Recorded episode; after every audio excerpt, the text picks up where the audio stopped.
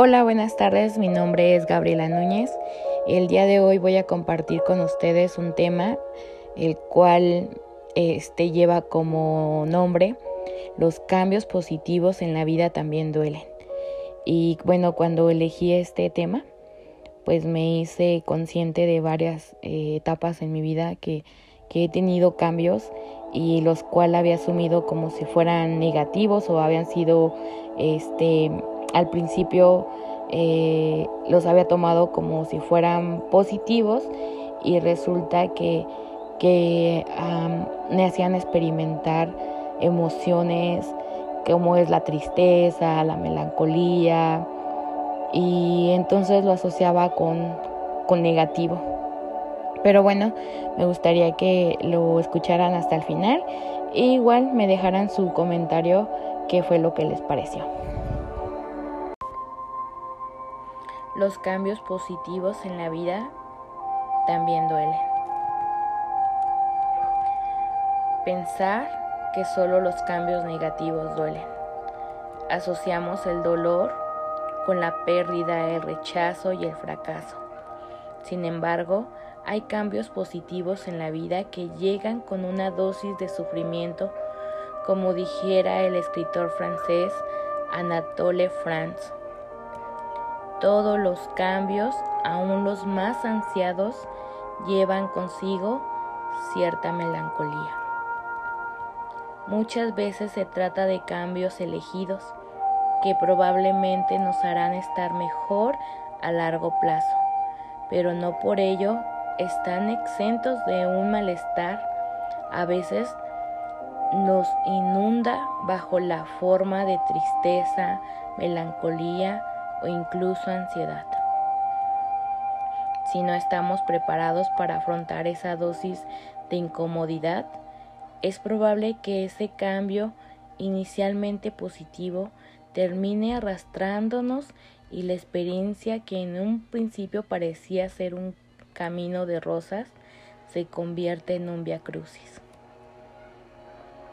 Todos los cambios es un vaso un paso al vacío. La vida, algunos cambios son elegidos, otros impuestos por las circunstancias. Sin embargo, ambos nos hacen salir de la zona de confort, donde nos sentíamos relativamente seguros y cómodos. Los cambios nos empujan a abandonar el mecanismo de seguridad que habíamos implantado y eso puede asustarnos. Nuestro cerebro prefiere la, permanencia y la estabilidad que aporta lo familiar y lo conocido. Por eso, ante un cambio, aunque sea positivo, puede activar un mecanismo de resistencia.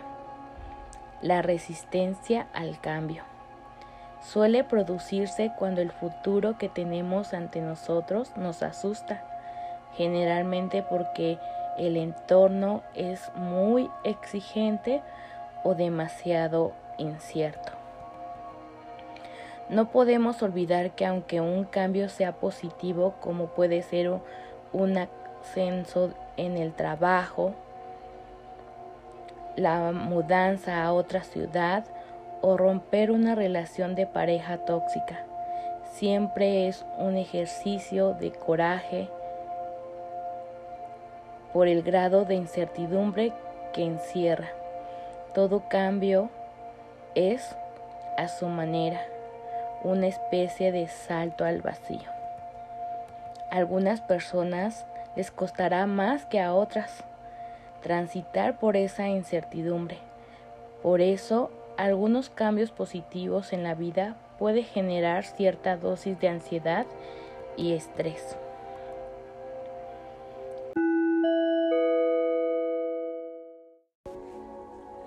El dolor al despedirse del pasado. Se supone que si un cambio es positivo, solo podemos sentirnos entusiasmados, motivados y felices, pero no siempre es así. La mente humana es mucho más compleja. Pocas veces las cosas son eternamente positivas o completamente negativas. Los cambios implican seguir avanzando, de manera que tendremos que dejar atrás experiencias, hábitos o incluso personas. Cambiar es decir adiós a algunas de las cosas que formaban parte de nuestra vida o incluso de nuestra identidad y eso puede ser particularmente doloroso. La renuncia es el precio a pagar cuando queremos entrar en una nueva etapa de nuestra historia vital. En ese caso, podemos asumir que el cambio desde una postura ambivalente porque sabemos todo lo que vamos a ganar, pero también somos conscientes de lo que vamos a perder. Si no lidiamos también con el dolor, se puede generar esa que puede generar esa despedida, el apego al pasado puede terminar frenando el cambio de transformación que habíamos emprendido. Se convertirá en un obstáculo que nos impide seguir avanzando. Por eso es importante ser conscientes de que aunque un cambio sea positivo, puede generar estados emocionales negativos inesperados.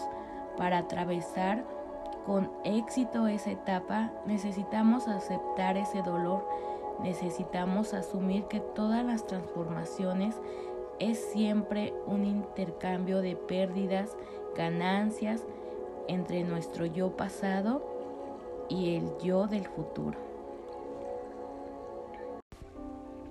También debemos estar preparados para los días malos que inevitablemente vendrán y harán que queramos tirar la toalla.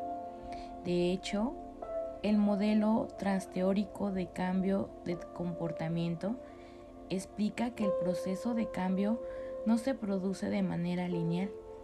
Atravesamos por varias etapas en las que nos movemos hacia adelante y hacia atrás volviendo a recorrerlas hasta que la transformación se consolida por completo. Para no derrumbarnos mientras recorremos ese camino marcado por emociones y sentimientos ambivalentes, debemos enfocarnos en las nuevas oportunidades que se abre ante nosotros. Recordar que nos han motivado a dar ese paso, centrarnos en lo que deseamos lograr y esforzarnos por actualizar nuestro yo actual a las nuevas circunstancias. Los cambios, aunque sean positivos, no siempre son fáciles, pero si crecemos a través de ellos, habrá valido la pena.